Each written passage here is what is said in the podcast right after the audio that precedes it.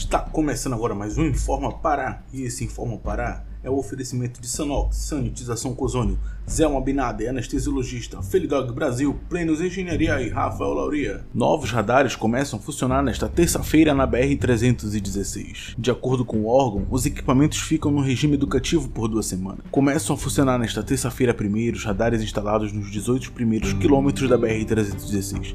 De acordo com o Departamento de Trânsito do Estado, o DETRAN, os equipamentos têm como objetivo reduzir os riscos de acidentes e fiscalizar o excesso de velocidade na via. Primeiros quilômetros da via são de responsabilidade estadual e terão radares funcionando nos dois sentidos, no quilômetro 10 ao quilômetro 16, todos localizados em Marituba, na região metropolitana de Belém. Esporte: Clube do Remo. Remo vira a chave e começa a pensar em decisão com o Atlético Mineiro. O Leão terá dois desfalques para o jogo contra o Galo pela terceira fase da Copa do Brasil. O Remo retorna aos treinos nesta segunda-feira, 31, após estrear no Brasileirão da Série B com um empate em 2 a 2 com o CRB. O Leão muda a chave para iniciar a decisão na Copa do Brasil. Nesta quarta-feira, 2 de junho, a equipe azulina recebe o Atlético Mineiro às 7 horas no estádio Bampará Bainão pela terceira fase do torneio. No sábado, 29, ao final do jogo com o CRB, o técnico Paulo Bonamigo afirmou que as conversas sobre o Galo Mineiro já haviam sido iniciadas no vestiário do estádio Rei Pelé, em Maceió. Para ele, é importante recuperar de imediato os atletas para as duas decisões com o Atlético. Paysandu Esporte Clube. O Paysandu retorna aos treinos nesta terça-feira de olho no Botafogo da Paraíba. O técnico Vinícius Eutrópio não terá o volante Jonathan para este jogo. Após ter a segunda-feira de folga, o elenco do Paysandu retornou aos treinos na manhã desta terça-feira. No estádio Bamparacuruzu, a equipe bicolor vai iniciar a preparação para encarar o Botafogo da Paraíba na próxima segunda-feira, dia 7, às 8 horas em Belém.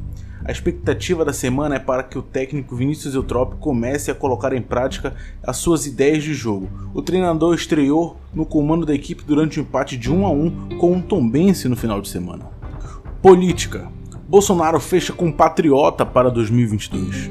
Notícia partiu de Flávio Bolsonaro em convenção partidária presidente da sigla prepara terreno para o chefe do executivo. O presidente Jair Bolsonaro, hoje sem partido, e seus filhos devem se filiar no Patriota, sigla conservadora comandada por Adilson Barroso. A notícia foi dada pelo senador Flávio Bolsonaro, do Rio de Janeiro, um dos herdeiros do chefe do executivo, que se filiou à legenda e discussou em convenção partidária nesta segunda-feira, dia 31. Ocasião na qual divulgou a novidade. A ideia é que o partido, que ainda aguarda a inscrição oficial de Bolsonaro em quadros, em seu discurso, Flávio disse que o objetivo é construir o maior maior partido do Brasil após as eleições.